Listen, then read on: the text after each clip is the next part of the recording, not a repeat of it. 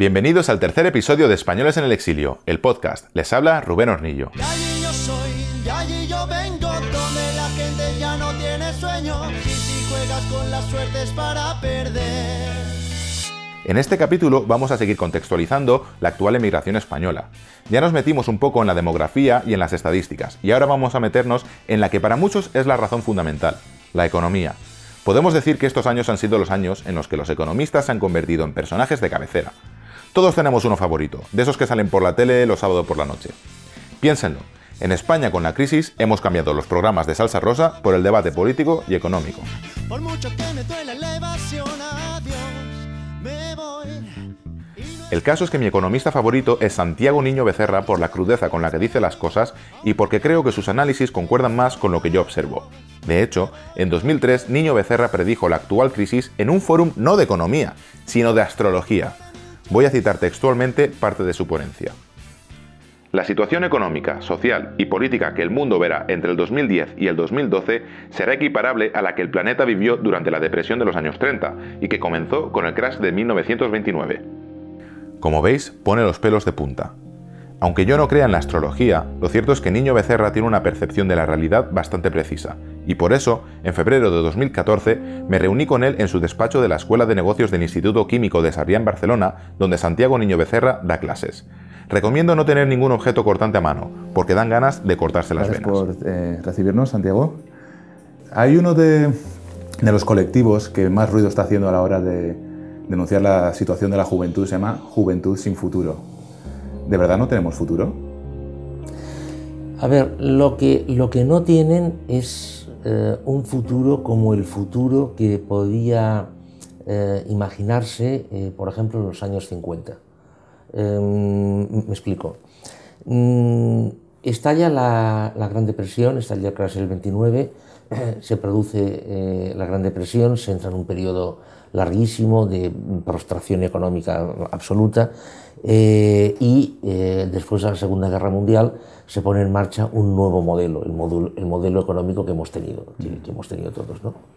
Entonces, mmm, década de los 50, mmm, todo está por hacer, el futuro es esplendoroso, eh, las expectativas son mágicas, eh, todo está por, por delante. ¿no? Eh, Entonces entramos en una, en, un, en una dinámica de ir a más todos. O sea, el objetivo es que todos vayamos a más. Es verdad, es verdad que unos países más que otros, y, hay algunos países con una historia muy triste en esa época, como es España. Pero bueno, eh, dejando al margen España eh, y algún otro país, o sea, decir, es una época de, de crecimiento. ¿no? Entonces, expectativas de un joven de 20 años en 1950 fabulosas, absolutamente fabulosas. Es verdad, es verdad que guerra de Corea, guerra de Vietnam en Estados Unidos, es cierto. Pero bueno, en general eh, las expectativas son absolutamente fabulosas. Este joven de 20 años mmm, tiene 30 en, en eh, los años 60, eh, tiene 40 en los años 70. Eh, es decir, mmm, llega a su madurez eh, realmente intelectual, profesional, etcétera, etcétera, en la cúspide del modelo eh, de, producción, el modelo económico, el modelo social, que se alcanza a mediados de los años 70. Incluso en los años 80, eh, según este joven, que era en los 50, que ya tiene 50 años en los 80, pues, hombre, eh, incluso solamente tiene bastantes cosas por hacer, ¿no? Bien, este joven eh, tiene 60 años en los 90, eh, y luego ya cuando llegan los 2000 pues llega su, su, edad de jubilación. Es decir, tiene una vida que todos los manuales le dirían que es una vida de manual, uh -huh. tiene una vida diseñada, una vida perfecta, su familia, sus niños, su coche, su, su, segunda residencia, etcétera, etcétera. ¿no? Bien. Claro, ahora, ahora, veamos, veamos qué le pasa a un joven que nace, mmm, por ejemplo, a mediados de los 80. A mediados de los 80 este joven eh, tiene, eh, llega a los 20 años en los 2000. Eh, en los 2000, cuando realmente mmm, dices, caramba, que las cosas van bien, porque del año 2002, mmm, por ejemplo, cuando se pone en marcha el euro, eh, en adelante, mmm, hasta, el, hasta, el, 2007, eh, realmente la situación es buena, realmente es, es muy buena. ¿no? Y, además eh, tenemos una ventaja, y pongo comillas, que antes no había hay un acceso al crédito que eh, el, el, joven de los 50 no tenía. Es verdad que el joven de los 50 tenía el, el acceso a un empleo más fácil que el joven de los 2000, pero, pero bueno, pero bueno. Ahora bien, fíjese lo que sucede. el joven de los 50 ha tenido hasta los 80 una, una proyección absolutamente creciente. Eh, es decir, siempre ha ido más. El joven mm, que tiene 20 años en los 2000, en el 2007, 2008, se le acaba su proyección. Es decir, se produce un cambio, hay una ruptura en su, en su transición eh, social, económica, etcétera, etcétera, se produce una ruptura. Cuidado, estoy hablando de joven medio, ¿eh? estoy hablando de un joven en concreto. Se produce una ruptura. Entonces, esa ruptura, evidentemente, supone lo que, lo que se nos ha dicho, ¿no? que tiene que reinventarse, que tiene que readaptarse, que tiene que eh, cambiar de chip, eh, que tiene que abrirse a nuevos horizontes. Mm, perfecto, pero significa una ruptura y, además significa un cambio en sus expectativas. Aquellas expectativas que tenía el joven eh, de los 50, el joven en, los 60 o en los 70, incluso el joven mm, de los 80 en los 2000 no, la tiene. Es decir, eh, en el 2007, cuando se produce el, inicio de la precrisis, y en el 2010, cuando ya mm, se entra en la crisis, realmente se produce una ruptura. Entonces, eh, aquel, aquel, eh, aquella idea de ir a más permanentemente siempre desaparece. Ya, no existe, ya, no hay este modelo. ¿Por qué? Porque se entra en una dinámica de ir a lo que convenga, quien convenga. Claro, porque a pesar de, este nuevo, de esta nueva realidad, las grandes fortunas, por ejemplo, las grandes fortunas españolas, siguen creciendo, a pesar de que tenemos un consumo interno bajo mínimos y un gran paro estructural. La pregunta aquí es, ¿estamos dejando de ser necesarios para esta, este nuevo modelo como productores de bienes o servicios y además también como consumidores? Mire, una, de las cosas que el, nuevo modelo, eh, que, ya se está diseñando, que ya, ya está, ciertas cosas ya estamos viendo, eh, va a aportar, va a suponer, es que la necesidad de factor trabajo va a ser decreciente. En, los años 50, 60, a pesar de, de que la productividad realmente aumentó muchísimo, eh, para generar más PIB hacía falta más factor trabajo. Esto, o sea, había una correlación positiva entre factor trabajo eh, y eh, Producto Interior Bruto, claramente. Mm, claro, como evidentemente se buscaba maximizar la producción, pues fantástico. a principios de los 80 esto dejó de ser así. O sea, desde los años 80 la necesidad de factor trabajo es decreciente. Eh, de hecho, cada vez se necesita menos factor trabajo para generar eh, una unidad de Producto Interior Bruto. usted ha hablado de las grandes fortunas. A ver, en, todas las crisis, eh, y, en, la, más reciente, de todas las crisis de este tipo, y en la más reciente fue la, la Gran Depresión, hubo gente que entró rica en la Gran Depresión y salió más rica de, después. en España está pasando lo mismo, o sea, es decir, y en Francia, y en Alemania, y, en todas partes. No, no, consiste tanto en la necesidad de factor trabajo, no, mm, eh, que tengan estas grandes fortunas, porque estas grandes fortunas eh, tienen su riqueza muy diversificada. Eh, la tienen em, em, posicionada en elementos muy variados desde capitales a eh, eh, temas inmobiliarios, pasando por eh, materias primas, muy, muy diversificado. Con lo cual, el peligro o el, riesgo de tener un problema mm, se minimiza. Mm, si encima estas grandes fortunas se dedican a temas necesarios, pienso en alimentación, por ejemplo, pues evidentemente. Yo, yo es decir, a mí el hecho de que las grandes fortunas sean cada vez más ricas, me importa relativamente poco.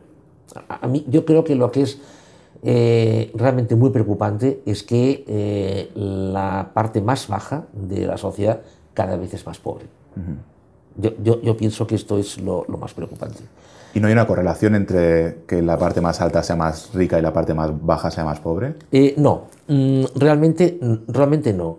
es decir, el, ¿por qué? Porque la parte más alta realmente es eh, muy, muy reducida. O sea, usted piensa, por ejemplo, que entre el año 2009 y el año eh, 2013, el, eh, 95%, el eh, 95 de la recuperación que se ha producido en Estados Unidos ha ido a parar al 1% de la población. Es decir, eh, hoy, hoy hemos llegado a un punto en el que la tecnología, eh, la productividad, no, no, ha evolucionado tanto que para que el de arriba tenga, no, no hace falta que quite al de abajo. Uh -huh. O sea, esto es algo que pasaba antes, siglo XIX, por ejemplo, uh -huh. eh, la, la, la, típica explotación que, que pinta Marx. ¿no? Eh, hoy, hoy, día no es así. O, hoy en día, a través de la tecnología, la robótica, etcétera, etcétera, se puede conseguir eh, productividades eh, que, mm, y eh, lo que permite esto, unas productividades que lo que permite esto es no, no, quitar al de abajo, sino que el de abajo simplemente ni lo necesites. Eh, es decir, a lo, a lo que se ha llegado, a lo que, a lo que estamos llegando, a lo que se ha llegado, es que la parte mm, más baja de la población, por descontado, pero incluso cada vez más parte de la clase media, no sea necesaria. De ninguna manera, es decir, de, de ninguna manera. excluidos del sistema. No sea necesaria ni para producir, evidentemente, ni tampoco para consumir, porque no hay retorno. Con lo mm. cual, ¿para qué vamos a gastar recursos en, en, en este tipo de, de consumos? Mire, eh, usted supongo que habrá oído hablar eh, de la renta básica. Ahora precisamente se está hablando de implantar la renta básica. Para mí, eh, o sea, es absolutamente demoledor el que primero se esté hablando de la renta básica y segundo que se esté considerando muy seriamente el implantarla. ¿Por qué es demoledor? Porque esto mmm, a mí lo que me está indicando es que eh, esta, hay una parte de la sociedad que ya se sabe que no va a ser necesaria y se le da una aportación para que pueda simplemente vivir. Es decir, yo a la renta básica creo que habría que cambiarle el nombre y llamarle subsidio de subsistencia. Mm. Porque en el fondo es esto. Entonces, y el subempleo, que es una cosa que se está extendiendo mucho en España, usted dice que no es una cosa solo de España, que se está extendiendo por sí. todo el mundo. Sí. ¿Puede ser que en este aspecto España esté a la avanzadilla de, de la nueva normalidad? Eh, no, no crea, ¿eh? en Estados Unidos hace muchísimos años que el subempleo está muy extendido. Eh, todos conocemos las historias de camareros eh, que cobran solamente por las propinas. Mm, no, yo, yo, creo que el subempleo es típico de eh, sociedades eh, muy evolucionadas. Me, explico. El, subempleo tiene dos vertientes, o, puede tener dos lecturas. Lo que pasa es que el subempleo siempre está uh, aplicado a una vertiente de, la, temática social. Si un ingeniero es, con una especialidad eh, impresionante, eh, rarísima, es contratado um, un mes al año y con lo que gana en ese mes puede vivir todo el año, uh -huh ese ingeniero estará subempleado. Sí. Lo que pasa es que nadie diría que ese señor estaba subempleado. Uh -huh. ¿qué es el subempleo? El subempleo es la enfermera que, tiene, que, quiere trabajar ocho horas al día y solamente la contratan cuatro porque no hay demanda para más. Subempleo es la persona que es contratada por un contrato de doble servicio para hacer una obra de albañilería durante una semana y luego mmm, adiós. O sea, esto es el subempleo. Entonces, a, medida que una sociedad, que un, modelo, yo pienso que se va sofisticando, como la, variable demográfica no puede variarse, porque es la que es, eh, evidentemente, ¿qué es lo que se produce? Se produce una contratación en función de la necesidad de factor trabajo existente. Yo, creo que, es decir, lo, que va a pasar justamente es no, que eh, va a modificarse la legislación laboral para eh, extender el contrato indefinido, que es lo que nos dicen que es el objetivo de la reforma laboral. No, en absoluto. Yo creo que es justo al revés. Yo creo que el contrato indefinido a tiempo completo, tal y como lo hemos conocido, va a convertirse en algo marginal. Y el, y el, y el trabajo cada vez va a ser más temporal y a tiempo parcial. En Estados Unidos, la causa de ese subempleo puede que esté en el mandato de la Reserva Federal que tiene de que el pleno empleo y, en y, en y, el Banco Central Europeo no tiene un mandato así? No, no. El, eh, esto, esto no tiene absolutamente nada que ver. No o sea, la, la, la, es verdad, es verdad que la Reserva Federal tiene dos objetivos. Uno, el control de la inflación y otro, eh, fomentar, promocionar el eh, crecimiento económico. Y el Banco Central Europeo únicamente tiene el objetivo de eh, frenar la inflación. O sea, esto es cierto, esto es absolutamente verdad. Lo, que pasa es que la, yo, mm, la lectura que hago de ese, de ese objetivo de la Reserva Federal de promocionar el crecimiento, en el fondo es, eh, no es tanto pensando en el empleo, sino pensando en el crecimiento económico, es decir, en, el crecimiento del PIB, en el aumento del PIB y evidentemente en extender el, eh, poder, la influencia de, Estados Unidos.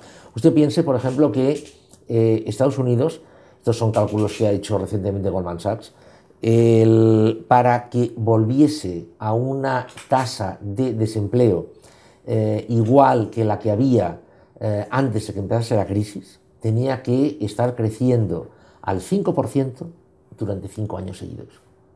Eso es ciencia ficción. O sea, en, Estados Unidos la tasa de desempleo y de su empleo, ¿eh? que Estados Unidos calcula la tasa de su empleo, a, la que se ha alcanzado, mm, yo creo que mm, muy, muy difícilmente eh, se va a reducir yo pienso que va a ser inviable.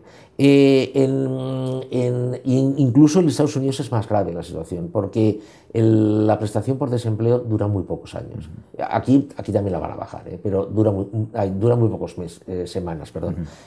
lo cual, claro, esto todavía crea una situación mucho más mm, dura en proporción que en Europa, porque el modelo de protección social es más bajo. Y entonces, ¿en Europa usted cree que los políticos tienen las manos atadas a la hora de crear políticas que incentiven eh, el empleo? Pero, es que no es posible incentivar el empleo. A ver. No se puede incentivar si, por ejemplo, a, los, a las empresas o a las personas que van a contratar se le hacen incentivos fiscales. A ver, mire, eh, esto, esto, digamos, es una, una, partida a tres bandas. Eh, por un lado, mm, tenemos un nivel de deuda, tanto pública como privada, que es absolutamente monstruosa, absolutamente monstruosa. Eh, y además es impagable. esto por un lado. En segundo lugar, tenemos unas necesidades de, eh, perdón, deuda, deuda que afecta al Estado, que afecta a las familias, que afecta a las empresas y que afecta a la banca. Bien, por un lado esto. En segundo lugar, tenemos un exceso de capacidad productiva enorme. O sea, actualmente en todo el mundo eh, y más en el mundo desarrollado, sobra producción. O sea, es, que, es que sobra producción. Mm, porque evidentemente no hay capacidad de demanda. Eh, y, por el otro lado tenemos un sector financiero eh, que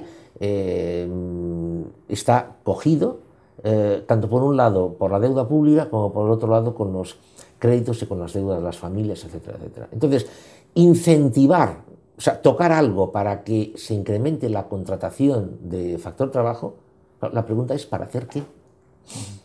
O sea, ¿Seguimos dando crédito a las familias para que consuman televisores y coches? Eh, ¿Y que añadan más deuda a la deuda que ya tienen? Eh, ¿Eliminamos el tema de la mm, prioridad del control del déficit que tiene la, Unión Europea tal eh, para que cumplir? ¿Hacemos esto? Entonces, claro, la confianza de los mercados caerá. Em, ahora, usted me dirá, bueno, pero en Estados Unidos las federales están inyectando dinero.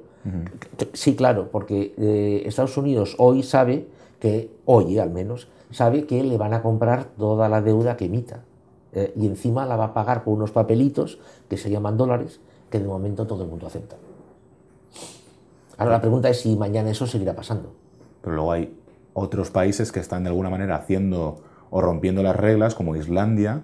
Islandia, perdón, la, economía islandesa no existe. O sea, Islandia, Islandia es, un, es un país que tiene 260.000 habitantes, eh, que tiene un PIB que es 60 veces más pequeño que el PIB de España y que vive básicamente del bacalao, del aluminio y del turismo y durante unos años se hicieron unos experimentos financieros con Islandia.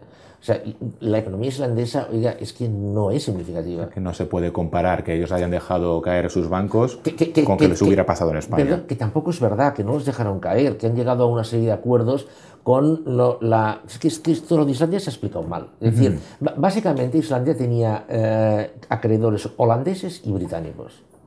Entonces, ¿qué han hecho los gobiernos holandés y británico? Han comprado sus, las deudas a los deudores y ahora negocian directamente con el gobierno islandés. Y el Estado islandés está haciendo cosas, ¿eh? va, a devolver. ¿eh? O sea, no es que el Estado islandés haya dicho, ahí os quedáis, no os devuelvo un céntimo, ni mucho menos. ¿eh? Lo que pasa es que esto se ha vendido así, no sé por qué. Pero, pero, pero Islandia no es un ejemplo, o sea, porque la economía islandesa es que no es mm, representativa en absoluto. ¿Cree usted que el gobierno español está incentivando la inmigración para maquillar las, cifras de desempleo? No, no, no porque eh, está habiendo muy poca inmigración.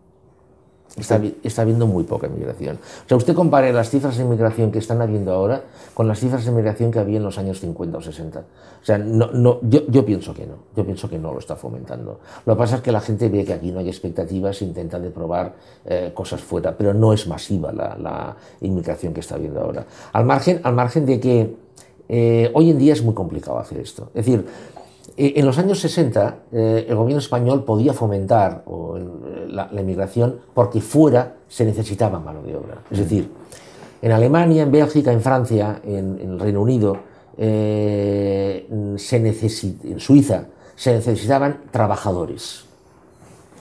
Portugueses, eh, de Italia del Sur, españoles, pero se necesitaban. O sea, es decir, el, la Europa mm, central en los años 50 y 60 necesitaba factor trabajo, hoy no necesita. Uh -huh. Hoy necesita trabajo muy específico, trabajo muy concreto, en, en, en tareas muy, muy determinadas.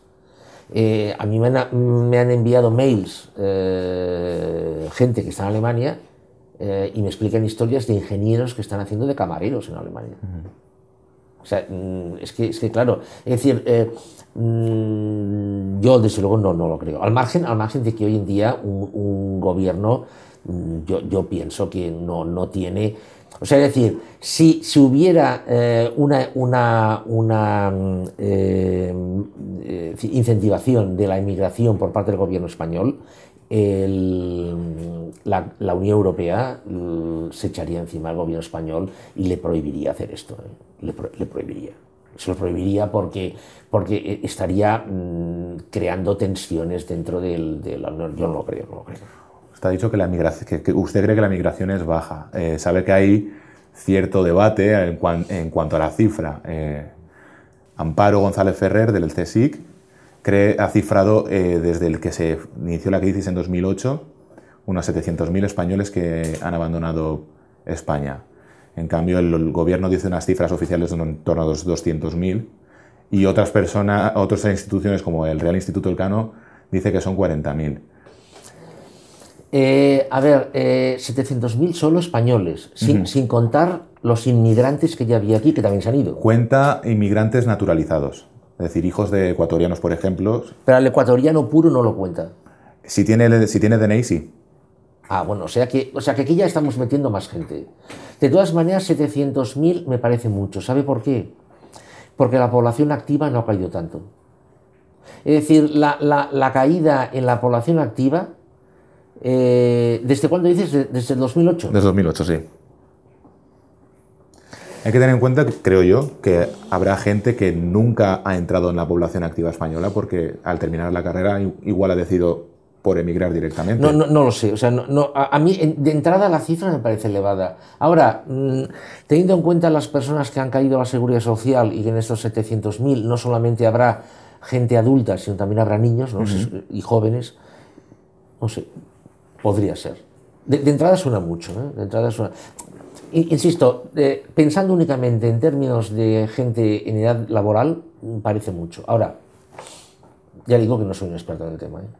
Si usted terminara, si usted fuera uno de esos, de esos jóvenes que nació entre el 84 y el 95, eh, ¿cuál sería su plan de vida? Bueno, aquí dependería, dependería de muchas cosas. Dependería si era un mega crack o no lo era. Si era un megacrack, la verdad es que lo tenía bastante fácil. Porque, mm, a ver, eh, a pesar de que la demanda de trabajo ha caído, sigue habiendo demanda de megacracks. O sea, esto no, no, no, le quepa la menor duda. El problema lo tienen sobre todo la gente, digamos, bueno, que no es un megacrack, pero tampoco es tonta. La gente, la gente realmente tonta lo tiene muy mal. O sea, muy, muy mal, muy mal. Eh, o sea, esta, esta gente a no ser que tenga una habilidad manual muy, muy determinada, mm, lo tiene francamente muy crudo, muy crudo, porque no, es capaz de aprender y además no tiene una habilidad natural. a ver, una, persona mm, puede ser eh, puede tener capacidades eh, muy limitadas de aprendizaje, pero puede ser un gran jardinero de forma natural. pero la gente que no tiene ni habilidad natural ni capacidad de aprendizaje, esta gente lo tiene, estos jóvenes lo tienen realmente mal, mi punto de vista. Eh, los megacracks ya hemos dicho que esos no tienen ningún problema. Entonces, en medio tenemos un colectivo de gente que no es un megacrack, pero bueno, tiene su formación y tal, ¿no? Entonces, em, si, tienen una tendencia natural mm, eh, hacia algo eh, y pueden desarrollarlo, mm, ahora, estos jóvenes, evidentemente, en principio, su expectativa es, es limitada, es mucho contrato a tiempo parcial y mucho eh, eh, trabajo temporal. Yo, yo, desde luego, yo desde luego a un joven de estos lo que le sugeriría es que mm, si en tres meses aquí no ha encontrado algo, que empiece a buscar cosas fuera, claramente. A pesar de que afuera tampoco es que necesarios seamos. No, no, pero mire, por ejemplo, le puedo decir que eh, semanalmente, de media, mm, desde hace ya un par de años, 650 irlandeses están emigrando a Australia. Eh, entonces, em, a ver, eh, hay en sitios en que todavía ciertas personas son mm, necesarias. también es verdad, por ejemplo, que en Estados Unidos hoy en día es prácticamente imposible encontrar o conseguir una green card. Prácticamente imposible. ¿no? ¿por, qué? Bueno, pues porque ahí ya le digo que la demanda de trabajo está, está cayendo. Claro, es que, es que al final siempre volvemos a lo mismo, es decir, es que siempre volvemos a lo mismo. O sea, la, oferta de trabajo es superior a la demanda. Eh, en unos sitios más que en otros, claro está, pero en general la oferta de trabajo es, superior a la demanda. Entonces, claro, casar esto, cuadrar esto es, difícil. Hagamos un ejercicio de fantasía. Si en la época de la España iba bien, eh, se hubiera destinado del, del total de dinero que se destinó al ladrillo, se hubiera destinado un 20%. No, no, siga. Entonces España no hubiera ido bien. No hubiera ido bien. No, es decir, es que esto, esto es lo que, lo que no se quiere ver, esto es lo que no se quiere aceptar. España fue bien, porque España hizo lo que hizo. Ahora me dirá, bueno, pero España hizo burradas. Bueno, pues bien, pues hizo burradas. Pero debido a esas burradas, España fue bien. Es decir, España fue bien porque se hicieron cada año 800.000 viviendas porque eh, hubo el fracaso escolar que hubo y crías y críos se iban a chiniquitos de playa y a discotecas a ganar 3.000 euros al, mes eh, eh, y eran los reyes del mambo, porque se concibieron créditos a albañiles para que se compraran BMWs, porque, por todo esto, ahora podemos decir que fueron burradas, ahora podemos decir lo que queramos, pero España fue bien debido a eso. Si usted compara la evolución del Producto Interior Bruto en España y el del endeudamiento privado, es espectacular. O sea, eh, España financió su crecimiento a base de deuda privada. Privada, no pública, ¿eh? a base de deuda privada. Y, esto es así. Entonces, si usted me dice, no, si el 20% del dinero que se igual al ladrillo, no, entonces España no ha ido bien. No había manera de incentivar el IMAS de Masí, por ejemplo. No, Fíjese usted en la estructura del PIB español. La estructura del PIB español estaba eh, eh, entre, en la, época, en la época de la España va bien, ¿eh? entre construcción, automóvil, hostelería y turismo, eso prácticamente es el 35% del PIB. Era prácticamente el 35% del PIB. es verdad, es verdad que los, en la construcción puede haber un mucho y más de, es cierto, es verdad, pero en la construcción que se hacía en España hacía falta y más de. E, es verdad, es verdad que en el sector de hostelería puede haber mucho y más de, pero en los hoteles que hay en España, la mayoría de hoteles que hay en España, hacía falta y más de. En la restauración lo mismo, pero ¿cuántos, cuántos grandes chefs tenemos en España? O sea, pocos. E, e, es decir, las actividades eh, que eh, mm, eh, posibilitaron que España fuese bien, la verdad es que no hacían falta mucho más de. Con lo cual, Entonces, sin futuro. otro futuro. otro futuro. Es decir... ¿Podemos eh, fijarnos en una época histórica en la que, más o menos, para tener una, imagen de lo que puede ser? Sí, yo, yo eh, claro, a, ver, em, ninguna época histórica es igual a otra, ¿no? Eh, y, el regreso al pasado, pues eso es una película, ¿no? Em, pero yo, eh, se han hecho estimaciones, ¿eh? se han hecho estimaciones en el sentido de que, de que España puede regresar por niveles, por estándar de vida, por eh, posibilidades, por expectativas, a algún momento de los años 80. O sea, es un retroceso realmente importante. Pero además con una diferencia muy grande. En los 80, en los años 80, las expectativas eran crecientes o sea, lo que se esperaba era ir a más. Ahora las expectativas son mantenerse. Y cuando se hacen a veces las comparaciones estas, no, es que ahora el crédito, el crédito está al nivel que estaba en el año 2004, por ejemplo. ¿no? sí, sí, sí, sí, a nivel cuantitativo es verdad, sí, sí. Lo, que pasa, lo que sucede, es que en el 2004 las expectativas eran crecientes, ahora no. Entonces, claro, estas comparaciones siempre hay que hacerlas con cuidado. Una persona en los años 80, mm, lo único que le podía pasar era, y más en España, era, ir a más. arrastramos 40 años de franquismo, más una transición, en los años 80, a ver, para atrás no vamos a ir, o sea, es imposible. Lo único que queda es ir para adelante. pero ahora no. O sea, ahora lo que, lo que es, la única certeza que podemos tener es que al 2006 no vamos a volver nunca. O sea, eso sí, eso lo tenemos clarísimo. Al 2006 jamás, nunca. Pues a partir de aquí. Ya está. Muy bien. Muchas gracias. Esta fue la primera entrevista de experto que rodé para el documental y cuando la escucho ahora, cuatro años después, me doy cuenta de lo nervioso que estaba. Sobre todo porque Niño Becerra me sorprendió varias veces con sus respuestas, no me las esperaba.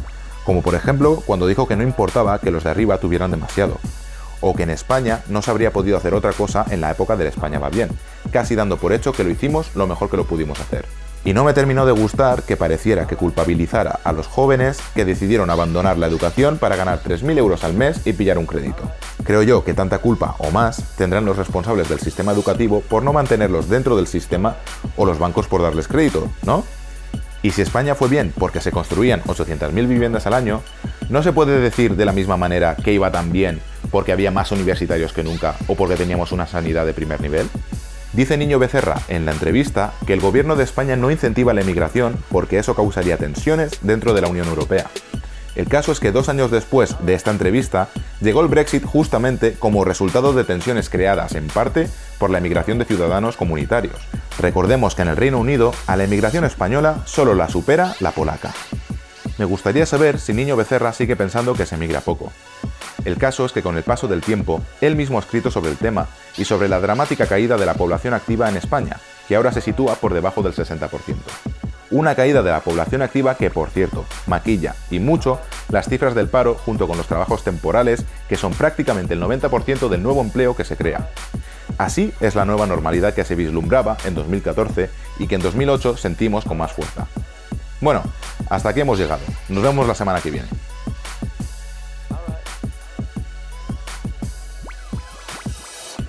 Españoles en el exilio, el podcast ha sido producido por Rubén Hornillo para Yo Creo Content. Albert Palou ha sido el responsable de la grabación de audio. La canción principal del podcast es Looking for a New Job, de Despeinados. Este contenido está registrado con una licencia Creative Commons de atribución, lo que significa que está permitida su reproducción y modificación siempre que se atribuya al autor de la obra original.